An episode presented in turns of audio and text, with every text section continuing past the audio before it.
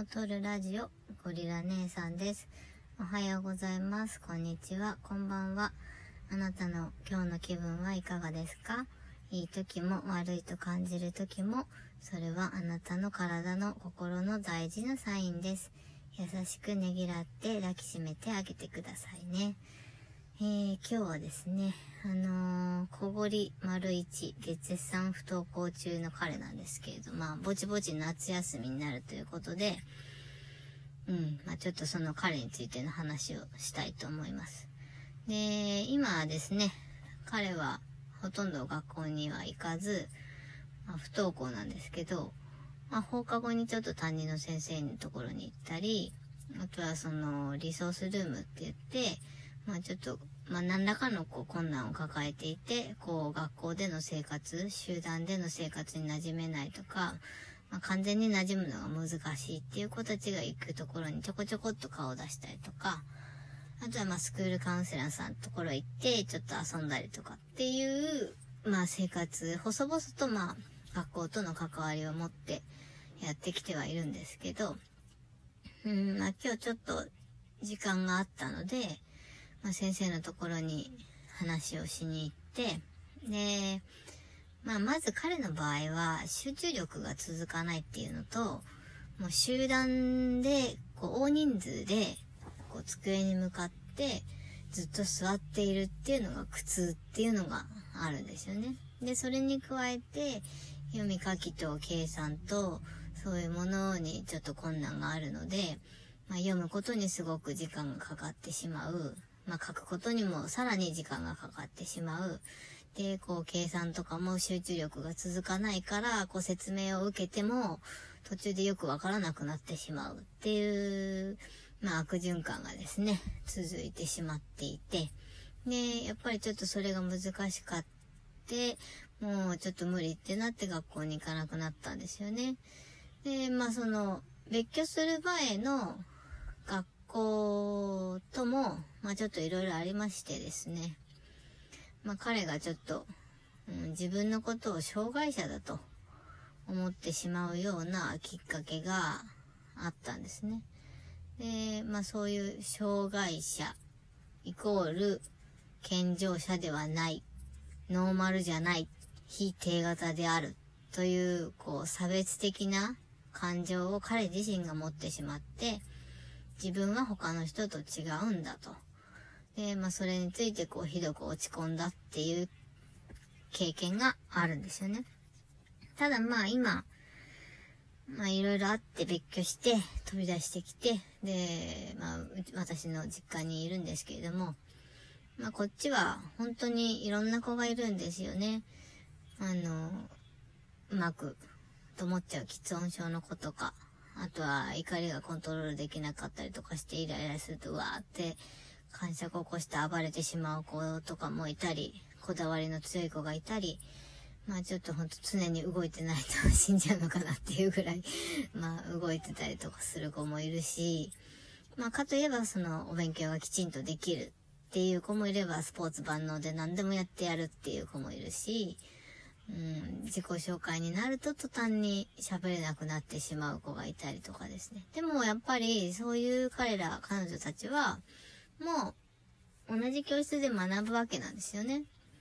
で、まあ座学座って前を向いて学ぶってことなんですけれども、まあ、うん、まあうちの子はちょっと耐えられなかったですけど、まあそういう個性的なメンバーのいる学校というかクラスなので、まあ、そこにこう混じっていた期間、あ、なんか俺だけじゃないっていうのはすごく思ったみたいで、で、こう、なんていうのかな、その特に喫音症の子については、すごくこう言葉がうまく出てこない時っていうのの気持ちがすごくわかると。彼みたい、彼が困ってる時は自分が助けてあげたいっていう風に、こう自分でうん、うちの息子は言ったりとかもしてたんですよね。で、まあ実際仲良くなってみればすごくいい子なんですよ。めちゃめちゃ純粋で、めちゃめちゃピュアで、本当になんかこう、うん、もっと話したいなっでも、いっぱい話すと疲れちゃうだろうから、でももっと話したいなって 私がこう、関わりを持ちたいなと思うぐらい魅力的な男の子です、でですね。あとあの、うん、ちょっとこだわりが強かったり、イライラしちゃったりすると、もう止まんなくなっちゃう子とかもいるんですけど、まあその子もほんと口悪いんですよ。悪態つくし、なんか人のことババア呼ばわりするし、まあと思って最初びっくりしたんですけど、でも、その子は、こう、〇〇くんのお母さんって最初私のこと言ってくれてたんですけど、だんだんこう、〇〇くんの部分ですね、息子の名前の部分を言うのがめんどくさくなって、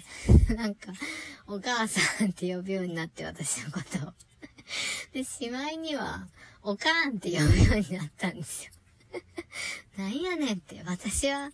あなたのおかんじゃねえわと思いながら、でももうほんと可愛いんですよね。そういうとことかも。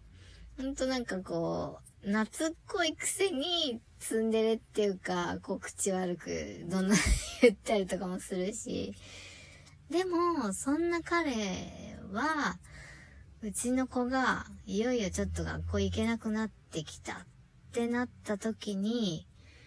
もう真っ先に手紙くれたんですよね。大丈夫？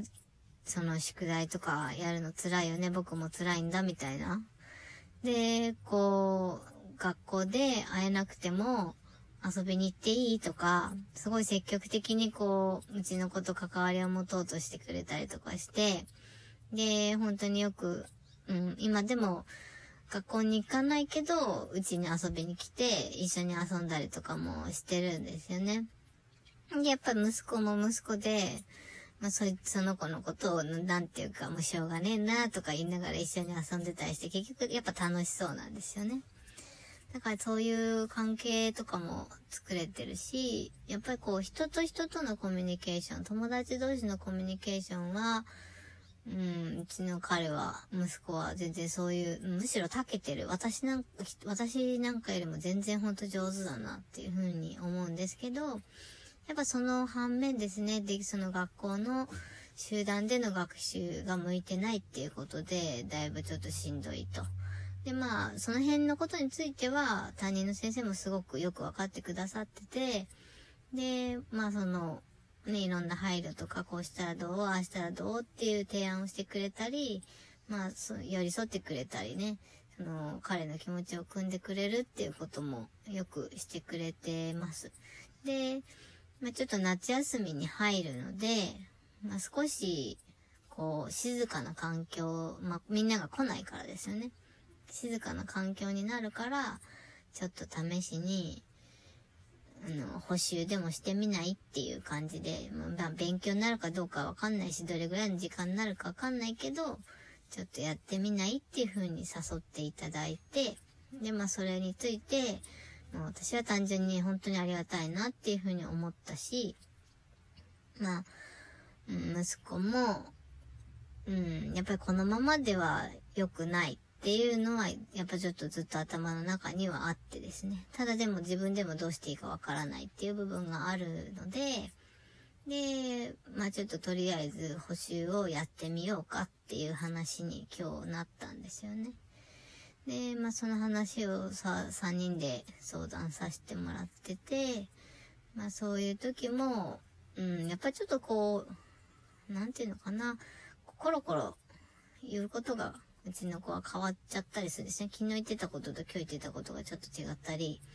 やっぱりその家って言ってたことと学校に来てみたらちょっと気分が乗らないとかですね。まあいろいろあるとは思うんですけど。で、まあコロコロ変わっちゃうんですよねって話を私がしたら、